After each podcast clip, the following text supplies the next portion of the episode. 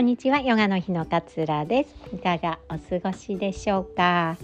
今日のお話はとりあえず声に出してみるっていうお話をシェアしたいなっていうふうに思います。なんだそりゃって感じかもしれないんですけど自分のモヤモヤしているなんか感情とかもそうだしなんか怒ってる悲しい不安だとかっていう感情って一回声に出してみること。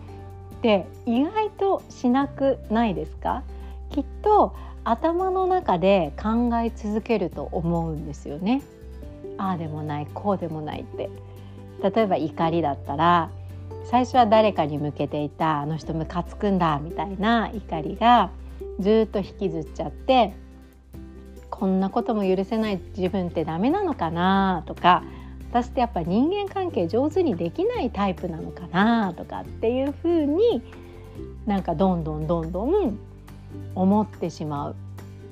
みたいなことが多いと思うんですよね。それは全部頭の中でやっているので頭の中でぐるぐるぐるぐるぐるぐるぐるぐる思考がこう回っている状態なんですよね。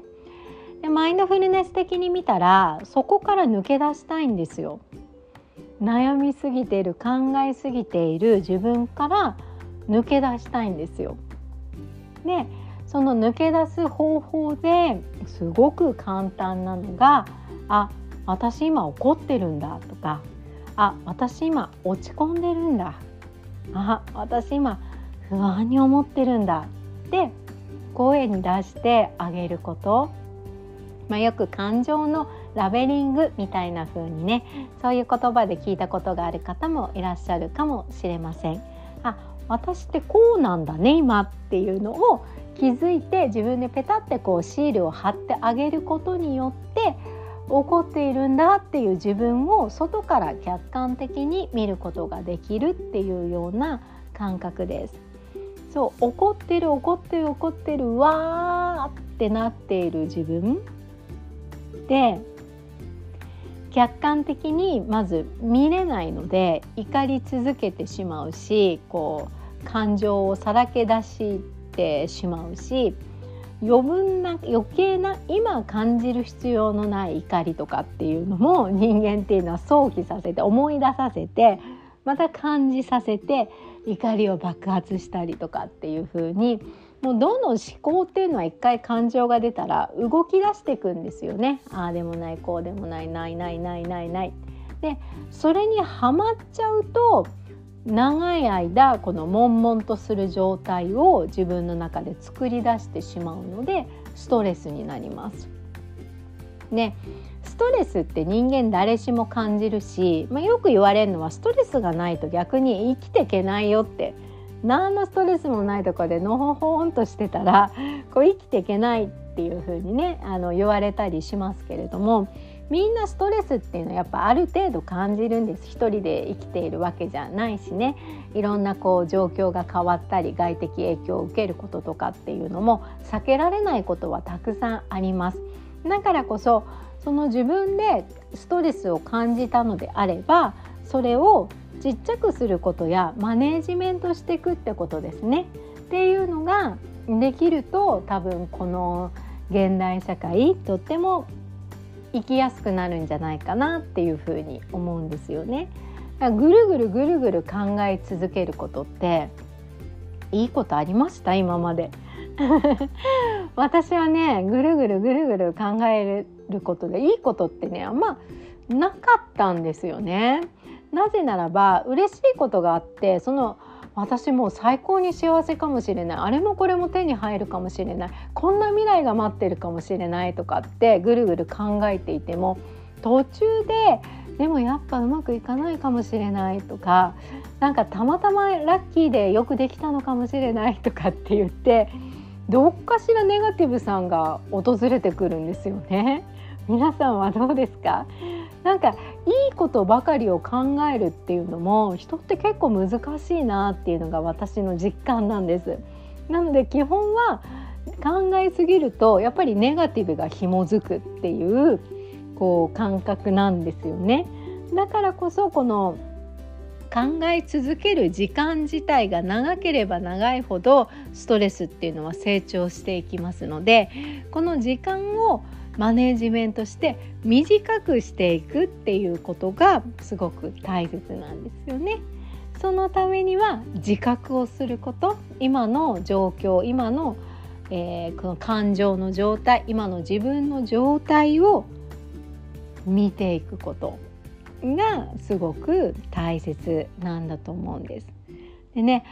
あ落ち込む落ち込む落ち込む落ち込む、まあ、そう病気の私もね病気の告知された時で落ち込む落ち込む落ち込む落ち込むってなるけれどもあ私落ち込んでたなって思うとやっぱは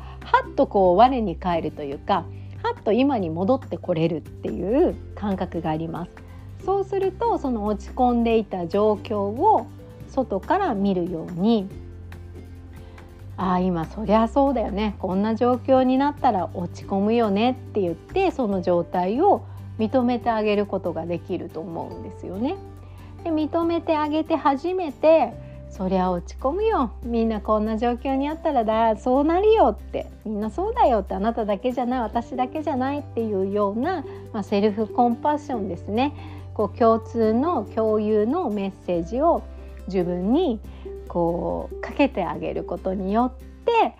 少しずつこう選択肢が開かれていくっていうようなチョイスの幅が広がっていくっていうような感覚かなって思います。なんでねあののえっと喋れなかったり仕事とかで喋れなかったらあ私今慌てているなとかもそうなんですけど一回ね紙に「慌ててるよ私」って書いてあげるとふってあのそのどうしようどうしようどうしようどうしようみたいなこう思考の連鎖が止む瞬間があります。で止む瞬間をちゃんと見届けられたのであれば大丈夫です。そこからこんなに慌ててたらうまくいかないかとかもうちょっとスケジュールを見える化しようかとかっていうように選択肢が出てきてここの部分は今日やるべきことじゃないから明日でいいかとかここはちょっと誰かに助けてもらおうかとかって実はいろんな選択肢があるのに慌ててる時っていうのはそれが見えてこなくてなんか全部一人でやらなきゃみたいななんかとにかく時間に追われて私ってすごい忙しいのみたいなこう感覚になっていきやすかったりしますよね。そうだからこそ客観的に見るために一度声に出してみる、まあ、紙に書き出してみるみたいなことをぜひね習慣として取り入れてあげるといいと思います。私もボソボソ声かけます。なんか例えば娘がなんかこうわがままを言ってわーとかってなんかなってたりする。なんかそうこの間もゲームをやっててね 子供なら誰しもそうなのかもしれないんですが負けることに対してすごく嫌がるんですねうちの娘は。で負けると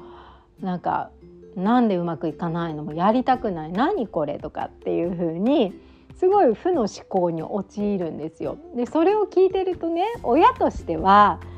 いやいやたかがゲームでそんなに怒ったり、まあ、泣いたりもするんですけど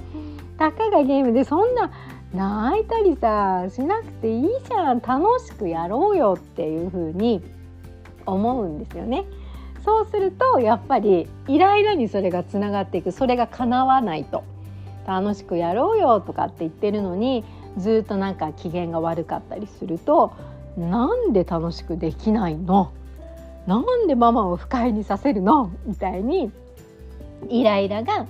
こう募ってきてしまうみたいなことが、えー、あったりしますよね。だからこそこれをそういう時こそあ今私イライラしてるなって一回言ってあげるとふと離れられるじゃあ一回もうこのゲームから離れようかとか私がイライラをまずは鎮めるために冷静に話ができるためにトイレに1分間ぐらいこもろうかみたいな風に、えー、対処することができるようになってきます。まあ、子供なんでねいっぱい感情の起伏がどうしても激しい部分っていうのはまだまだ大人と比べてあったりしますよね。まあ、それが素直な子どもの良さだったりするんだけれどもそれに翻弄されないために今私こうなんだっていうふうに自分を客観的に見るために声に出してあげる書いてみるみたいなのを実践していくのが結構おすすめだったりします。あの無料ですからね この実践は。是非トライしてみていただけたら嬉しいです。では今日も聞いてくださり本当にありがとうございます。今日もあなたらしい穏やかな一日をどうぞお過ごしください。さようなら。